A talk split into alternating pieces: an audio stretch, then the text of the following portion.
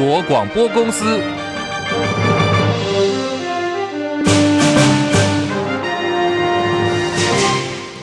大家好，欢迎收听中广新闻，我是黄丽凤。新闻开始，先来关注的是连日来影响台湾的杜苏芮台风，稍早已经在大陆福建登陆了。台湾本岛呢，目前已经正式解除陆上台风警报。气象局预报员刘雨琦说：“随着台风在今天上午十点登陆中国福建省的沿岸，台风的强度逐渐的减弱，而且暴风半径也缩小到两百公里。在台湾本岛已经在稍早脱离暴风圈。”但是在沿海的风浪还是相当的大，而各地都还是有一些间歇性的阵风和阵雨出现，外出还是要留意安全。杜苏芮台风经过台湾，幸好没有造成巨大的灾害。不过，在菲律宾就没有这么幸运了。在当地有一艘渡轮因为杜苏芮的强风大雨翻船，造成二十六人死亡。稍早，台风登陆了大陆福建，中心最大的风力有十五级，是今年以来登陆大陆的最强台风。目前为止，杜苏芮还没有完全的远离台湾。在今天清晨，海面上又有卡努台风生成。气象局说，目前的预测路径会朝着琉球海面向华中。沿海前进，预估是在下个礼拜二八月一号以后最接近台湾，但是预测呢，应该不会登陆台湾。杜苏芮台风牛步移动，再加上威力没有完全减弱，在今天凌晨南部的风雨加剧。原本昨天晚间宣布今天正常上班上课的台南跟高雄，清晨的时候紧急宣布停班停课，再度引来网友的骂声。台南市长黄伟哲跟高雄市长陈其迈。被骂翻了，有人质疑昨天台风假是放错天，还有人讥笑说台南、高雄市民白赚了四天的连假，包括明后两天的周休在内。对于台风假失准，高雄市政府稍早说明决策的过程。由于杜苏芮的路径不断改变，导致强风影响高雄市的时间比气象局所预估的时间要长很多。再加上高雄民众呢，大部分都是以机车作为代步的工具。市长陈其迈凌晨联系了台南市长黄伟哲进行讨论。考量台南跟高雄两地通勤人员的安全，所以在清晨的时候紧急敲定，两县市同步在今天清晨的五点五十分宣布停班停课。可是民众不买单哦，纷纷骂爆了台南跟高雄市政府。路透社独家报道，预定美国最快二十八号宣布最新的对台军售案。这次的军售价值超过了一百亿元台币。对此，美国白宫不予置评。而根据了解，美方正式宣布军售案的时候，并不会提供军售项目的相关细节。继续来看的是政坛焦点，国民党的西瓜效应。红海创办人郭台铭昨天是到了新北市土城区的顺圣宫去拜关公，国民党新北市的立委参选林金杰全程陪同。致辞的时候呢，说要一起来当郭台铭的后盾。现场还出现立委支持林金杰，总统支持郭台铭的扇子被质疑倒戈。国民党主席朱立伦说，立委参选人一定要符合党员的行为规范，如果规劝不听，就会以党纪来进行。处分。今天郭董讲话了，为此跟国民党喊话。我常常在讲啊，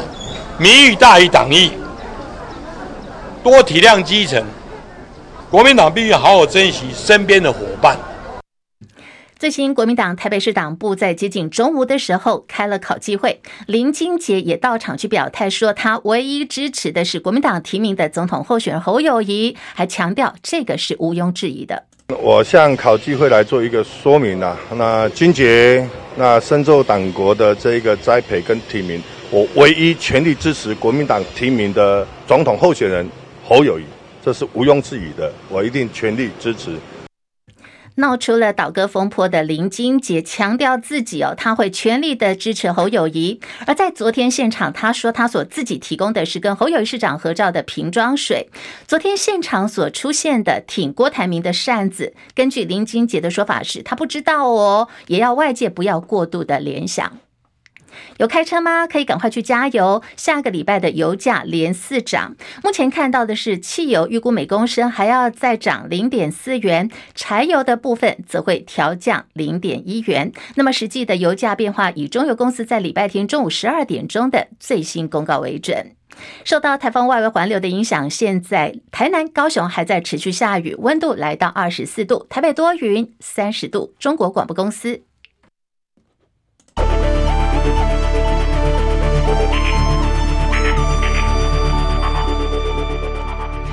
新台币兑换美元贬值了一点六二角，午盘暂时收在三十一点四兑换一美元。台北股市现在是小涨了十一点，一万七千两百五十三点，涨幅百分之零点一二，成交量来到了三千三百七十八亿元。柜台指数涨一点八一点，两百二十三点六二点，涨幅百分之零点八二。日本股市大跌五百六十七点，三万两千三百二十三点，跌幅已经来到了百分之一点七三。韩国股市下跌六点，两千五百九十七点。港股跟陆股今天都是上扬的格局。先来看香港股市哦，上涨了一百八十九点，一万九千八百三十点，涨幅百分之零点九七。好，大陆股市上海综合指数涨五十一点，今天涨幅已经来到了百分之一点六二了，来到三千两百六十八点。深圳成指上涨一百六十七点，一万一千零九十点，涨幅百分之一点五三。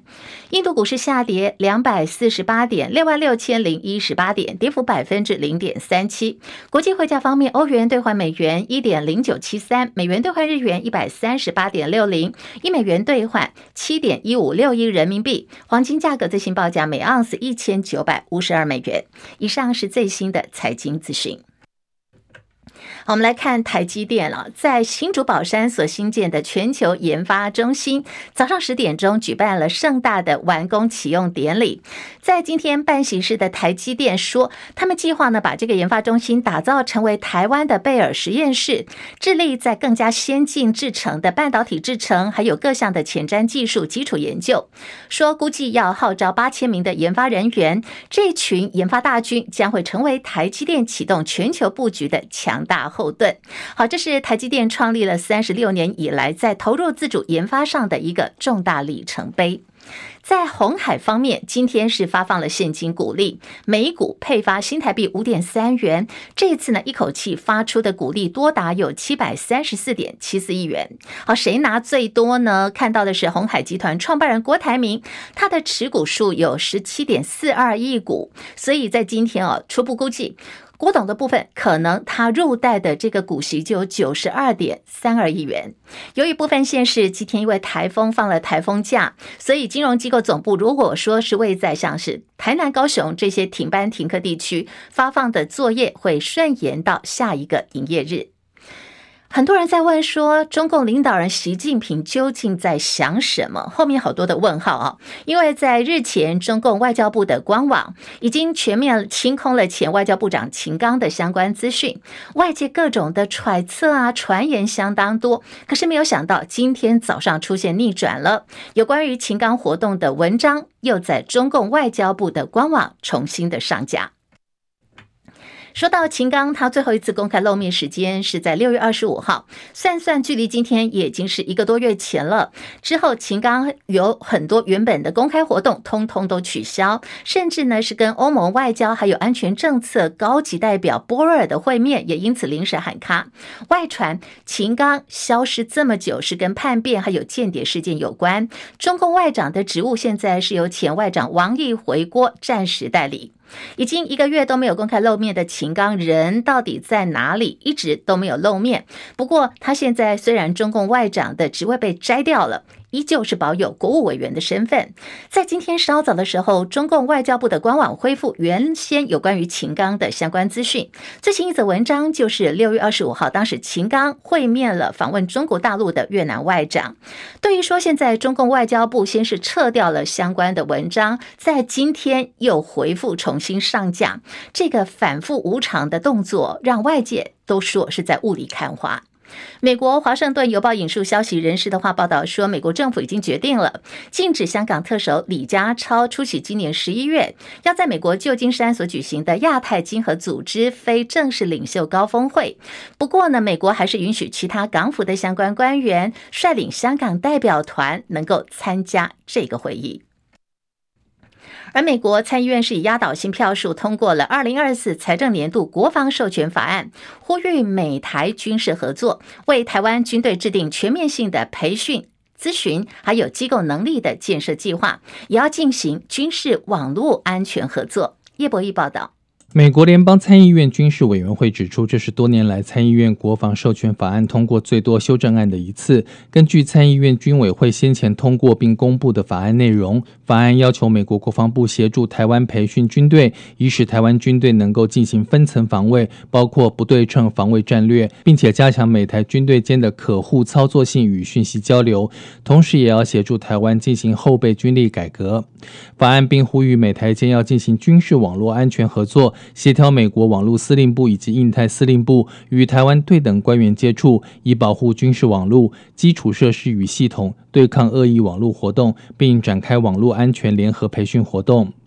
美国众议院先前在七月十五号通过众议院版本的国防授权法案，由于参众两院的版本不同，需要通过协商取得最后版本，再交由两院重新各自表决通过，才会送交白宫，由总统拜登签署生效。中广记者叶博义在台北报道。前一阵子，国内接连串的爆发 MeToo 风暴，引发社会的高度关注。在立法院哦，今天三读通过了性别平等教育法的部分条文，明文禁止。未成年师生恋，在成年学生方面，三读条文也明定，校长或者是教职员工不得利用不对等的权势关系发展亲密关系，如果违反者，终身不得聘用。性别平等教育法是性平三法当中哦首部三读修正通过的法案，大家在关注。另外还有两部是有关于性别工作平等法、性骚扰防治法的修正草案，预定会在下个礼拜一，七月三十一号立法院临时会的最后一天要来进行。表决恐怕会冲击到这次立委选举的幽灵人口释宪案，在稍后下午就要进行宣判了。呃，来看这个原本的案例，谁提出释宪呢？是总共有十五名的民众，他们因为迁移户口投票被认定是幽灵人口，被判刑定谳，因为不服申请释宪，主张刑法的相关规定，形同剥夺人民的选举权，严重侵害宪法所保障的参政权。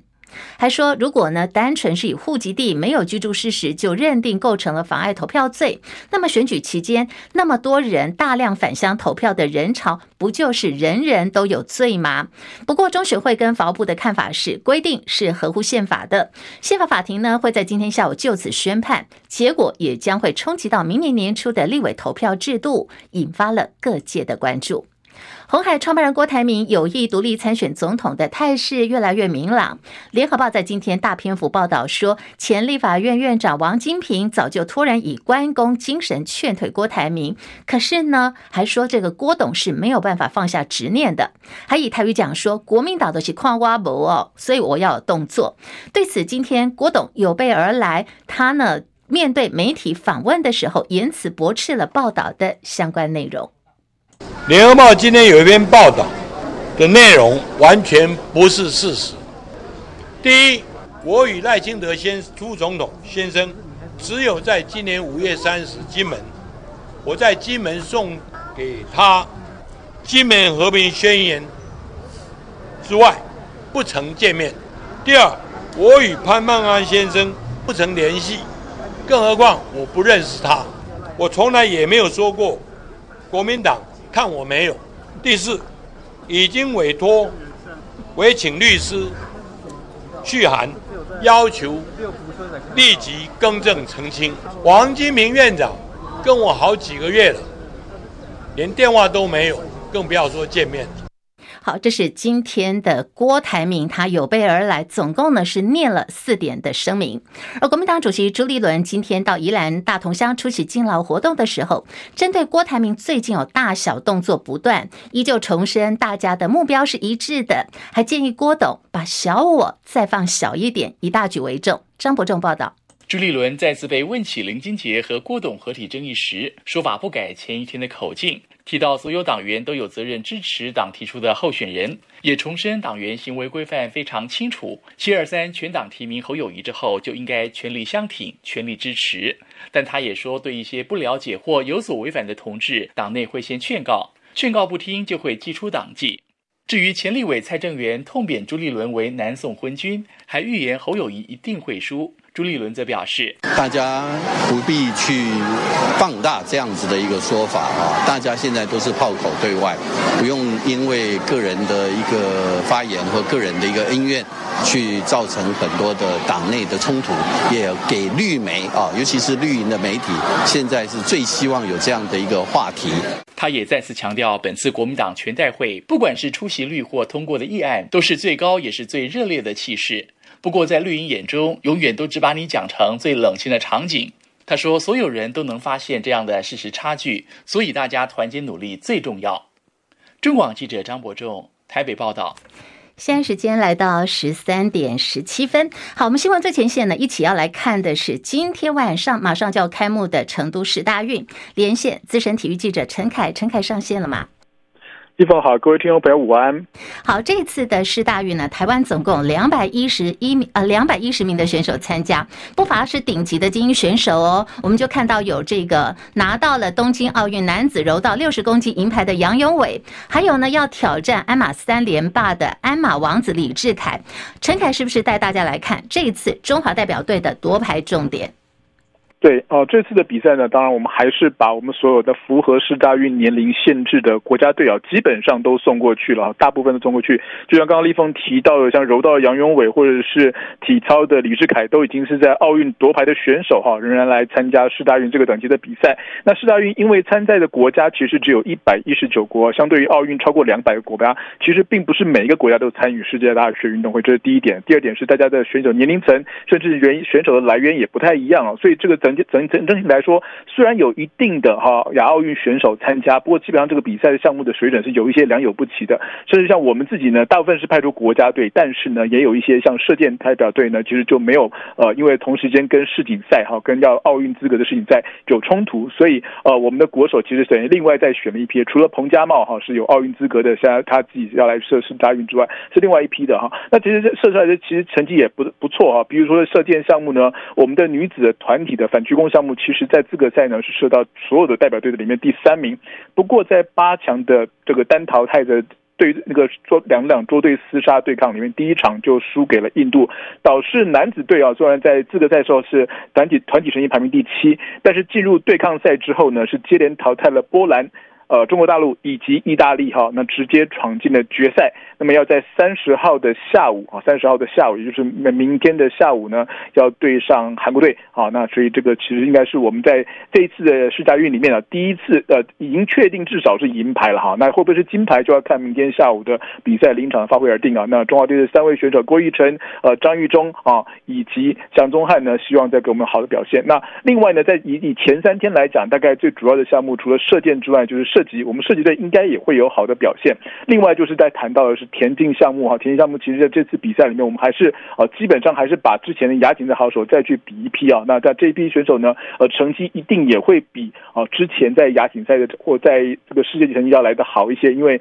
呃这个不并不是所有的国家都派出最好的选手，有的国家派出大学的选手来来对抗哈。那篮球部分呢，其实我们也有一些好手，比如说我们在呃这个男子篮球是由 Plus League 以及 T1 联盟两这边啊组成。联军啊，去去比赛，那刚好呢。其实我们在预赛的时候也会分到跟对岸的比赛，对岸中国大陆哈。大陆其实过去在对世大运的这个比赛的参赛选手成绩部分，其实很明显没有像亚运或者是奥运会那么重视啊。是他们很多比赛，甚至于是直接就派出他们真正的大学代表队，就是一般大学校队，而不是像这种所谓的体校系统的竞技运动选手，从从小比竞技运动选手出身的来来比赛。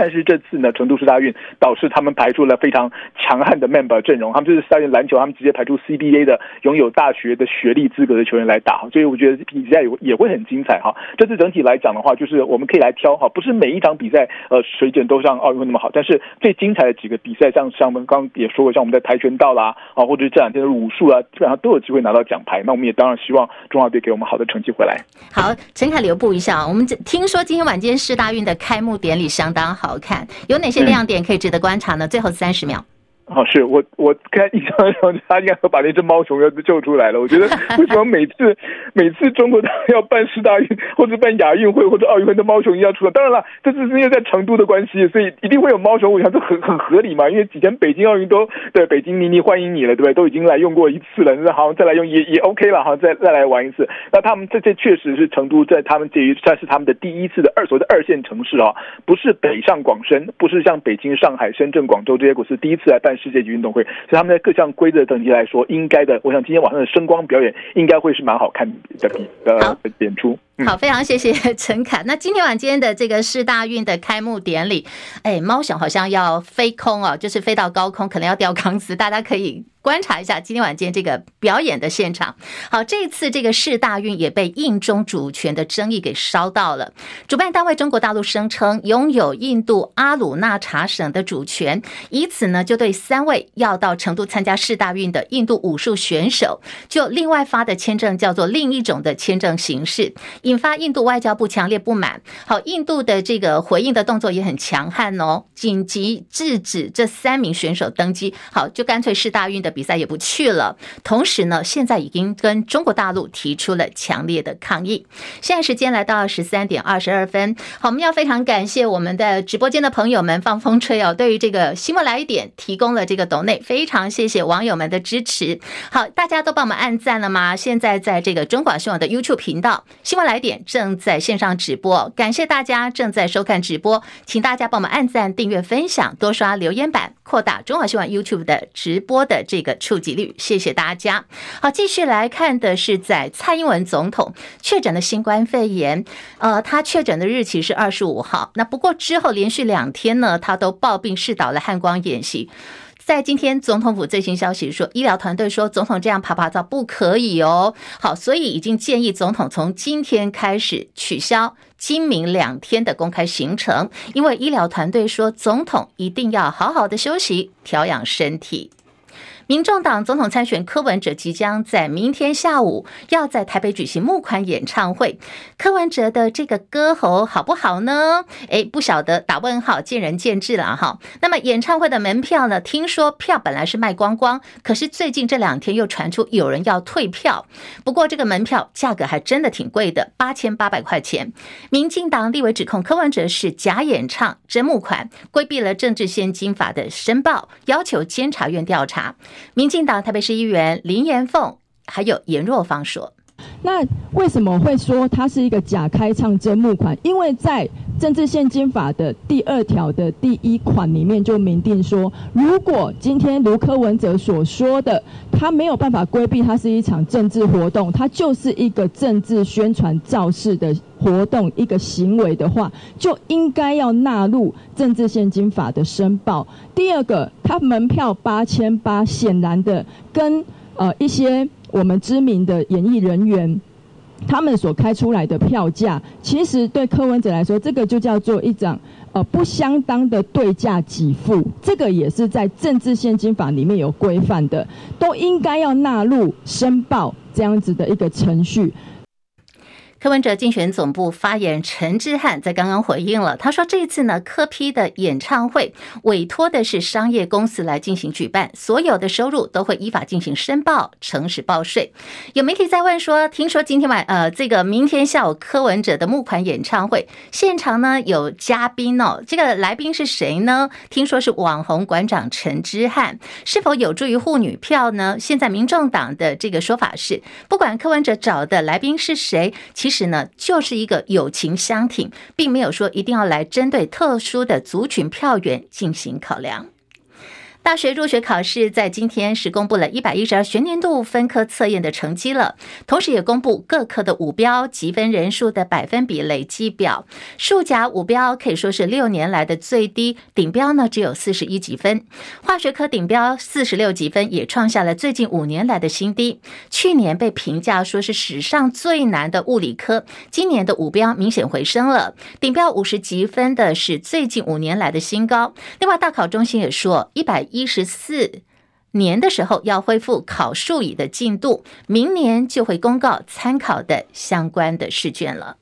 年金改革已经来到了第五年，民众党立委张启禄说，军工教的福利被大砍，造成了军工教人员的流失。现在看到各种国家考试的报考人数都已经在逐年的下降。对此，銓叙部的说明是，军工教人员从一百零七年的七月一号开始，一路到了一百一十一年的年底，年金改革节省经费挹注在公人员退休抚恤基金的金额累计呢，已经有一千六百亿元，有效改善退抚基金收支失衡的情形。一百一十二年，也就是今年的七月一号以后，出任公务人员的个人专户制退抚制度采行的就是多层次的年金。第一层实施的是公保年金维持确定给付制，会给予终身的给付保障。銓叙部的说法是，个人专户的这个退抚制度对于公务人员还是有相当程度的吸引力，认为说不会去引发现在外界质疑的公务人员的跳船潮。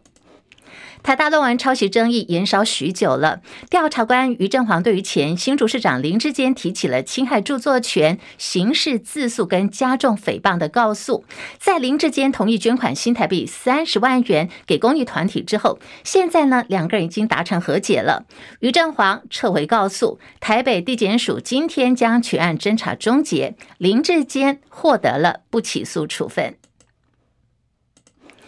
华语歌坛天后李玟七月五号的时候奏逝，享年四十八岁。她的告别式时间已经出来了，是在下个礼拜一三十一号举办的地点在香港的殡仪馆。而她的外籍丈夫布鲁斯先前有爆出想要争产的这个说法跟传闻，今天呢，布鲁斯自己发表声明了，强调这个外传的言论是严重背离事实。这个通通都不是真的，